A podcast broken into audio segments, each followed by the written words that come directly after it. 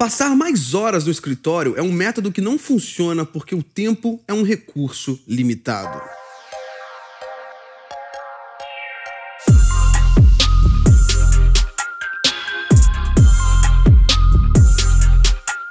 Olá e seja muito bem-vindo a mais um episódio de Mindset. Sou o Felipe Santos, líder e fundador do Kingdom Movement e o apresentador desse programa que existe para que a transformação no meu e no seu mindset aconteça a nível semanal. Esse já é o episódio que eu já nem sei qual o número na quarentena. Eu e você ainda continuamos em quarentena e hoje, especificamente dia 28 de maio de 2020, é meu dever começar esse mindset de uma forma diferente. Que hoje é um dia muito especial, uma data muito muito especial. Há 24 anos atrás, nesse dia, a minha resposta, eu tive uma resposta de oração. Eu, por seis anos, eu orei por um irmão e no dia 28 de maio de 96, esse irmão nasceu e hoje é aniversário dele. Lucas, que Deus te abençoe, te amo, mano. Sou seu fã. Doutor Lucas, muito em breve. E, cara, você enche meu coração de alegria, você me inspira e eu queria dedicar esse início de Mindset aqui a honrar a sua vida. Amém? Te amo, meu mano. E no episódio de hoje nós continuaremos a nossa nossa reflexão que nós começamos na semana passada, ainda no livro Gerenciando a Si Mesmo. Já recebi várias mensagens de vocês, ouvintes desse podcast, que já adquiriram o livro, estão aí avançando na leitura. Isso é muito legal. No episódio passado, a gente conversou sobre administre sua energia e não o seu tempo. Nós começamos a entender um pouco mais quão escasso é o tempo, quão limitado é esse recurso e começamos a caminhar no entendimento de como administrar a nossa energia energia e hoje a gente vai focar na energia física. Então vamos para cima. Resumindo um pouco para a gente poder caminhar é, no entendimento da energia física, hoje o autor diz: passar mais horas no escritório é um método que não funciona porque o tempo é um recurso limitado. Mas a energia pessoal é renovável. Ao estimular rituais aparentemente simples que ajudam os funcionários a restabelecer com regularidade a sua energia. As organizações constroem a resiliência física, emocional e mental dos trabalhadores. Esses rituais incluem pausas breves em intervalos específicos, demonstrações de apreço pelos outros, reduzir interrupções e dedicar mais tempo em atividades que as pessoas fazem melhor e das quais gostam mais. Então o autor traz um resumo aqui dessa tese em relação ao tempo e já começa a introduzir algumas das, dos rituais, alguns dos hábitos a serem criados para que possa haver então o renovar da energia energia do funcionário dessa empresa especificamente, mas nesse caso aqui no Mindset, da minha energia e da sua energia.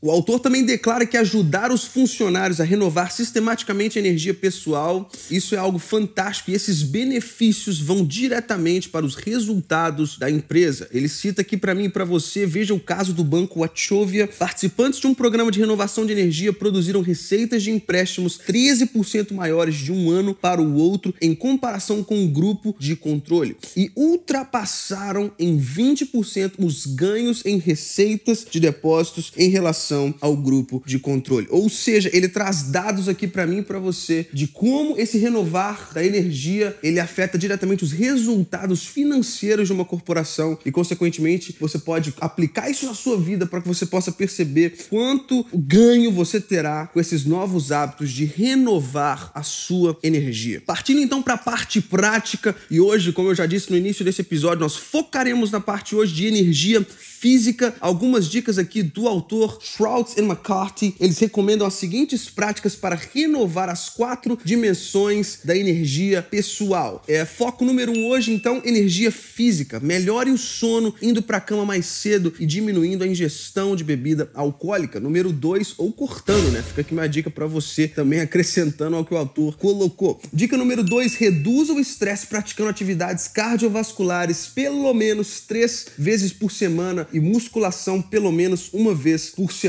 Eu não sei você, mas é, receber uma direção assim um pouco mais específica me ajuda muito nesse, nesse incorporar de um novo hábito. Eu sou daquele cara que se é para começar a correr, eu corro todo dia e você começar um novo hábito, investindo nele assim, algo, uma força extra que seu corpo não está preparado, não é legal. Então já ficou uma dica aqui clara do autor para você. Três vezes por semana fazer atividades cardiovasculares e pelo menos uma vez por semana musculação ou um exercício de fortalecimento. Partindo Partindo então para a dica número 3 do autor para você hoje, faça pequenas refeições e lanches leves a cada 3 horas. Dica número 4, aprenda a perceber sinais de falta de energia, como inquietação, bocejos, fome e dificuldade de concentração. E quinta e última dica nessa parte hoje de energia física, ao longo do dia faça pausas curtas, porém regulares, afastando-se da mesa a cada 90 ou 120 minutos. Essa dica aqui é muito legal